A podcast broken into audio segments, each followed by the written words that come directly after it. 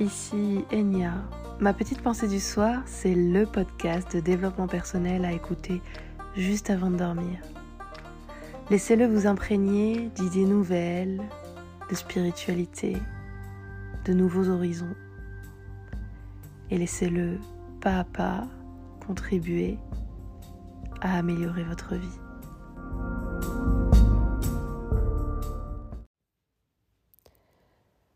Ce soir, dans ma petite pensée du soir, j'avais envie de vous parler d'égrégore.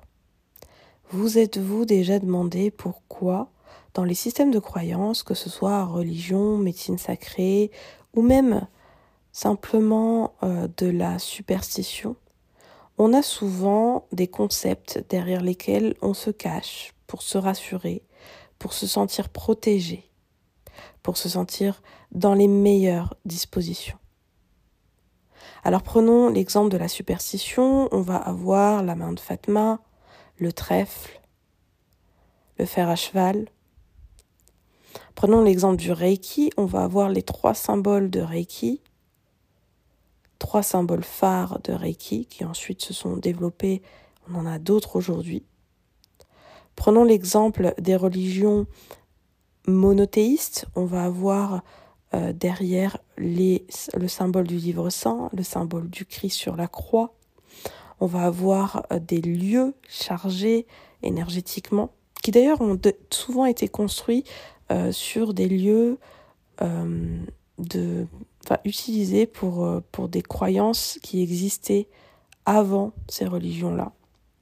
Donc toujours sur des lieux très chargés énergétiquement on va avoir euh, des sons. Pensez au Coran, la manière dont c'est écrit. Euh, on a vraiment euh, cette notion de rime. On va maintenant parler plus de côté Asie. On retrouve exactement la même chose quand on parle de yoga, de chakra, de sonothérapie. Chaque chakra a un son, a un symbole qui lui permet de s'équilibrer. Finalement, à chaque fois, on a cette idée de symbole, de son, voire de lieu, dans tous ces systèmes de pensée. Et quel que soit le système de pensée pour lequel vous vous penchez, derrière il y a l'idée que ce symbole va nous protéger, exaucer nos voeux, nous aider, nous entourer, nous mettre dans les meilleures dispositions possibles, nous équilibrer, nous rendre en santé, nous aider à réussir, nous rendre prospères, etc., etc. Donc derrière un symbole, derrière un concept, on va venir à chaque fois poser une intention qui sera finalement euh, une intention similaire d'une personne à une autre quand elle utilisera ce même symbole. Donc par exemple, je touche mon petit collier de trèfle et je pense il va j'ai besoin de chance aujourd'hui. Il va me porter chance aujourd'hui. Je touche ma petite main de Fatma et je pense elle va me protéger contre le mauvais œil. Elle va me protéger contre le mauvais œil. Et pareil, euh, si vous êtes euh, religieux, euh, le petit Coran, la petite croix.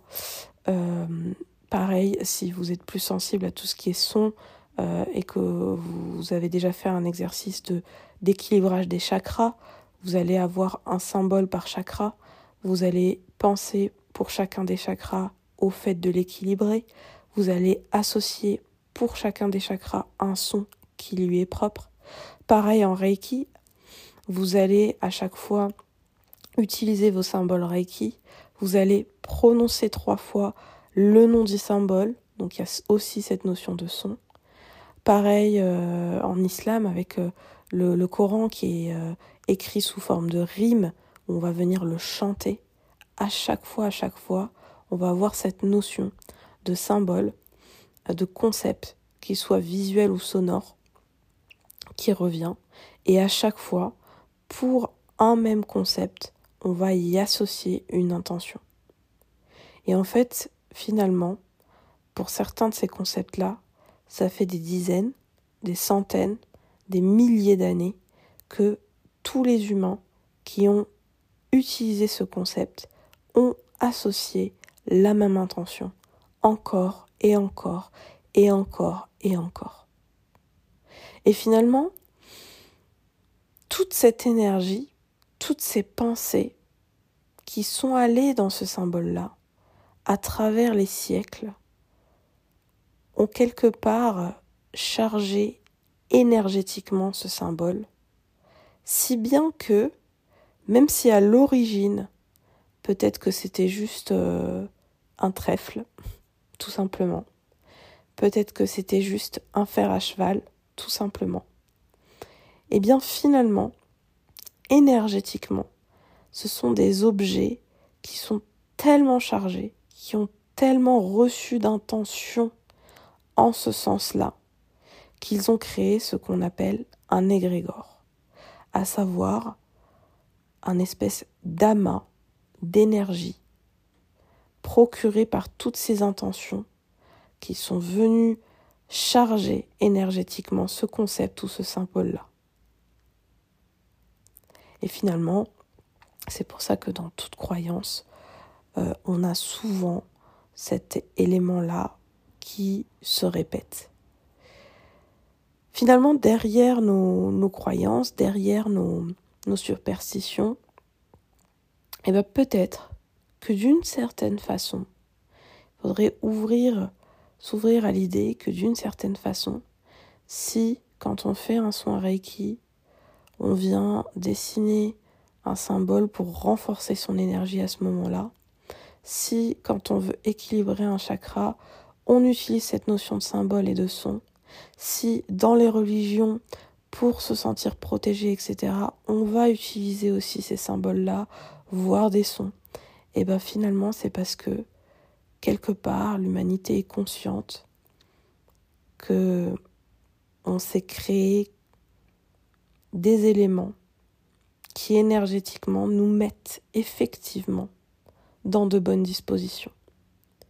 Ça ne veut pas dire que euh, parce qu'on a son petit trèfle autour du cou, euh, on, il ne va jamais rien nous arriver de problématique. Ça ne veut pas dire ça, mais ça veut dire qu'effectivement, d'une certaine manière, le simple fait d'utiliser un élément qui à travers les siècles a été chargé énergétiquement avec la même intention, peut nous aider à un moment à nous sentir euh, protégés, apaisés, euh, rassurés, prospères, etc. Et finalement, que ça nous aide ou pas, que ce soit vrai ou pas, peu importe, c'est quelque part un système de croyance qui est à mon sens, qui va dans le bon sens, qui va nous aider à nous détendre, à sentir qu'on est protégé, à sentir que les intentions de toutes ces personnes à travers les siècles euh, sont là, dans ce symbole-là, pour euh, nous faciliter énergétiquement ce que l'on souhaite à ce moment-là. Et finalement, voilà, une fois qu'on a compris que derrière cette notion de symbole, c'est pas tellement le symbole en lui-même, mais l'énergie qu'on lui avait donnée à nous tous avait, à travers le temps, eh bien le symbole revêt une dimension d'autant plus puissante, d'autant plus importante. On comprend à quel point il est puissant et du coup on ne se prive plus pour en utiliser.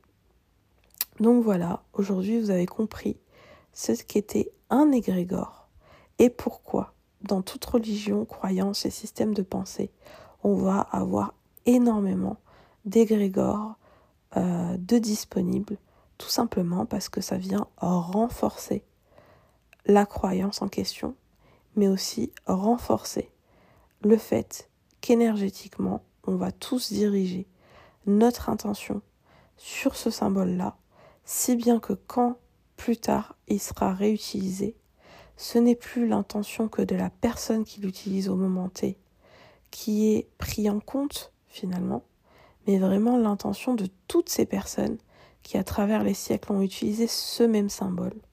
Et d'où le fait que on peut se sentir euh, de manière assez intuitive rassuré par certains symboles, par certains sons, euh, favorisé, euh, superstitieux, en, se disant voilà, je vais avoir mon petit porte-bonheur, parce qu'inconsciemment, eh ben, voilà, inconsciemment, on pressent qu'il y a quelque chose derrière ça.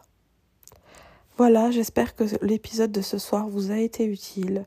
Je vous souhaite une très bonne nuit